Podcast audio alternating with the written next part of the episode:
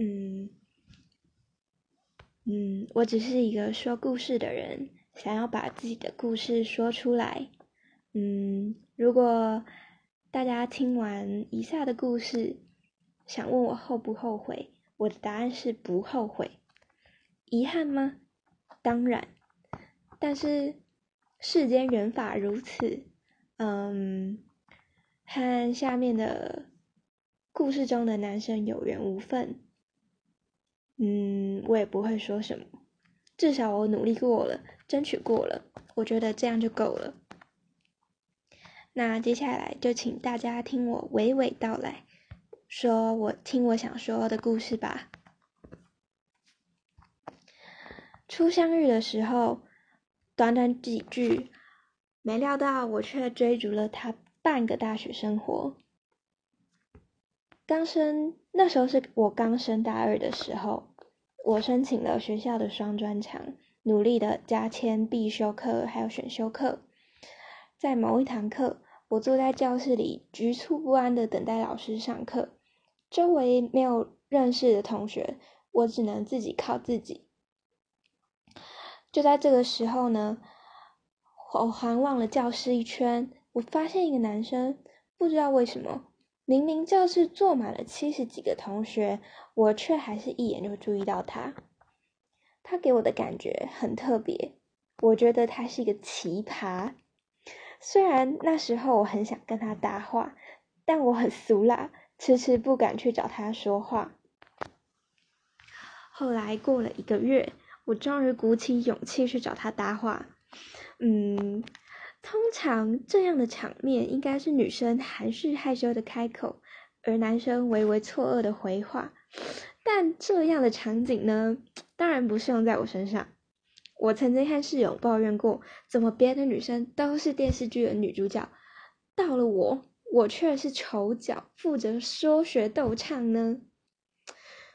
虽然我也想做一个女主角，但是一开口，原本酝酿好的话却变成：“哎，你好特别哦。”我可以跟你说话吗？所以气氛就凝结了三秒。我着急的开口说：“呃，虽虽然我的开场白很奇怪，但是我真的很想跟你聊天，因为你给我的感觉很特别。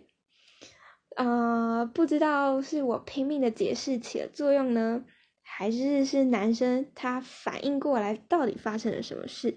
他终于回应了，他说：‘嗯，好啊。’对，非常简单的。”三个字，嗯，好啊。听到他这么说，我就放心的跟他聊天。现在想想，当时的我真的还蛮 自来熟的，应该是跟梁静茹借的勇气吧。虽然初相遇不算浪漫，甚至有些荒唐，但是憋了一个月，终于跟他讲到话，我还是很雀跃。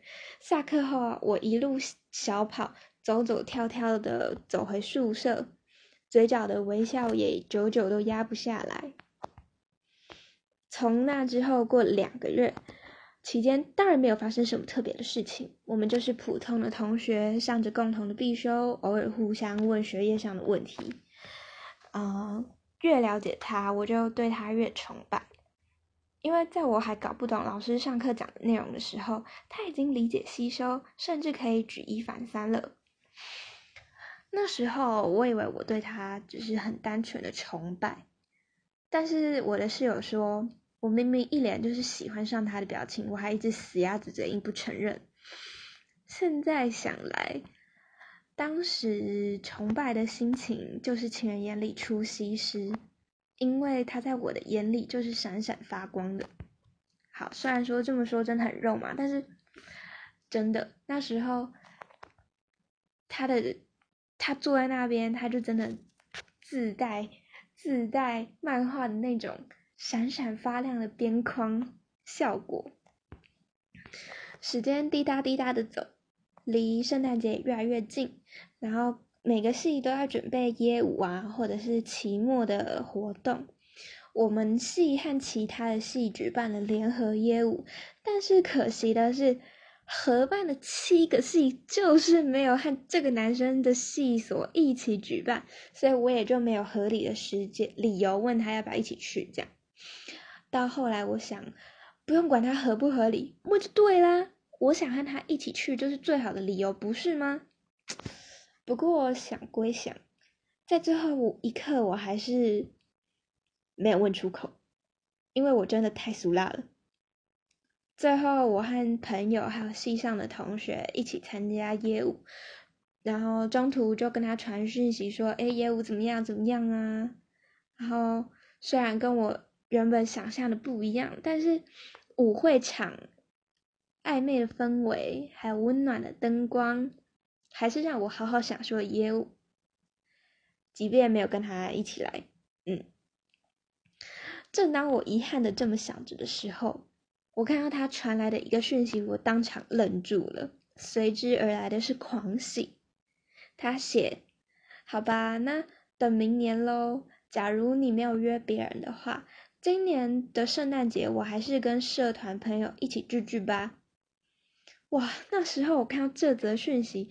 我真是开心那个爆炸，但是开心归开心，理智上线的时候，我默默的想，明年到了明年，他真的会记得他说过的这句话吗？会不会只剩下我自己一个人很认真的还记得？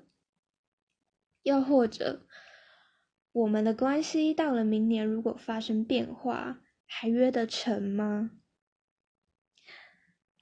张韶涵的。遗失的美好，这首歌里面有这么几句歌词：承诺常常很像蝴蝶，美丽的飞，盘旋，然后不见。一年可以发生很多事，但我仍然希望最后可以跟他一起参加业务。